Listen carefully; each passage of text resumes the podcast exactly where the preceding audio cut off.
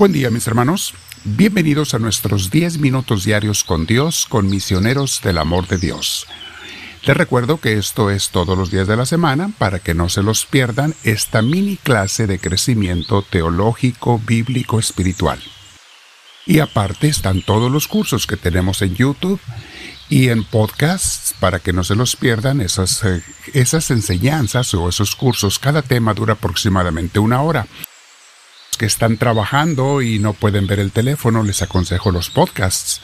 De esa manera pueden oír, aunque tenemos más en YouTube, más cursos en YouTube hoy por hoy. Pero con el favor de Dios, poco a poco seguiremos subiendo más cursos a podcasts. Para que los aprovechen mientras están trabajando, conduciendo el auto, pueden oír los cursos o haciendo otras cosas y no tienen que ver pantalla, ni gastar batería, ni estar gastando más internet.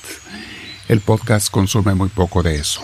Bueno, Vamos a este día a sentarnos en un lugar con la espalda recta, nuestro cuello y nuestros hombros relajados.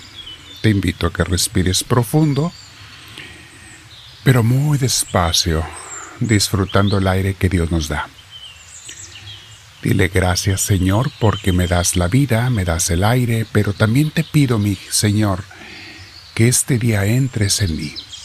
Espíritu Santo, Espíritu Divino, no te lo pido porque te merezcas, sino porque te necesito y confío plenamente en tu amor incondicional.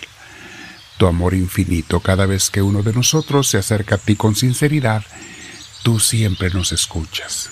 Gracias, Señor. Si tengo que arrepentirme de algo, me arrepiento de corazón, Señor. Yo no quiero ningún pecado en mi alma, en mi vida, en mis acciones, en mi mente. Te entrego todo, te pido perdón a ti y a quien haya ofendido y te suplico que me ayudes a vivir en tu gracia sin caer en el pecado. Bendito seas, Dios mío.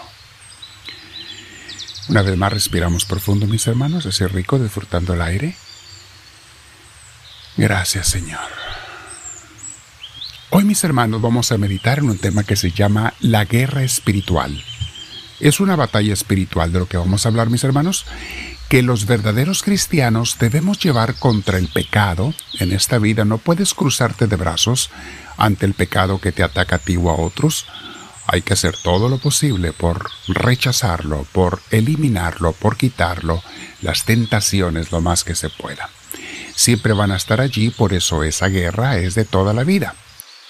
Contra las desviaciones del mundo, no debemos aceptarlas y debemos enseñar a nuestros hermanos el camino de Cristo cada vez que se pueda, siempre que haya una oportunidad, sin tampoco convertirnos en gente fastidiosa, porque a veces es más lo que los alejamos de Dios que lo que los acercamos, sobre todo para esos predicadores moralistas que se ponen como seres superiores.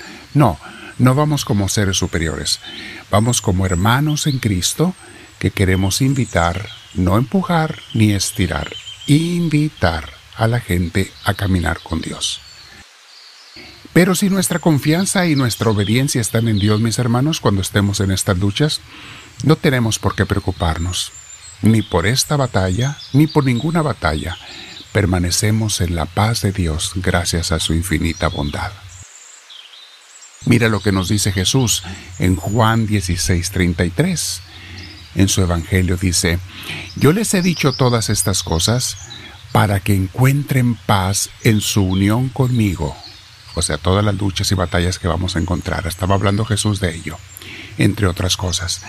Para que encuentren paz en su unión conmigo. O sea, con Jesús, mis hermanos, tenemos paz en medio de las batallas, en medio de la guerra, mientras no nos apartemos de Jesús.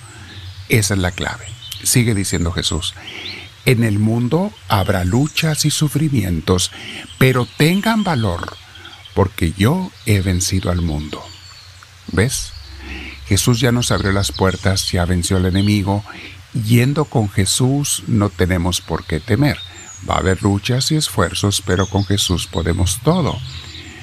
Esas luchas, mis hermanos, con Jesús, como dice San Pablo, las podemos vencer. Recuerda esas palabras hermosas que todos conocemos cuando San Pablo estaba en la prisión, poco antes de que lo mataran, ya sabía que lo iban a matar. Y dice Jesús en Filipenses 4:13, A todas estas cosas puedo hacerles frente gracias a Cristo que me fortalece. Fíjate, a otras traducciones dicen, correctamente también, todo lo puedo en Cristo que me fortalece. Es lo mismo con diferentes palabras. Sabía San Pablo que había luchas, él las estaba viviendo y estaba en una lucha mortal. Ya lo iban a matar y dice, y todo lo puedo con Cristo, y esta muerte es parte del plan de Cristo. La muerte no tiene poder sobre los hijos de Dios, sobre los servidores de Cristo. Te pueden matar el cuerpo, pero no te pueden tocar el alma. Y lo dice Jesús en muchas formas. No tengan miedo a los que solamente pueden matar el cuerpo.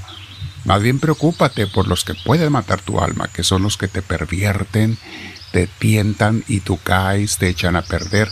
Esos, a esos sí tenles miedo. Esos matan el alma y el alma es eterna. Es la que más debemos de cuidar.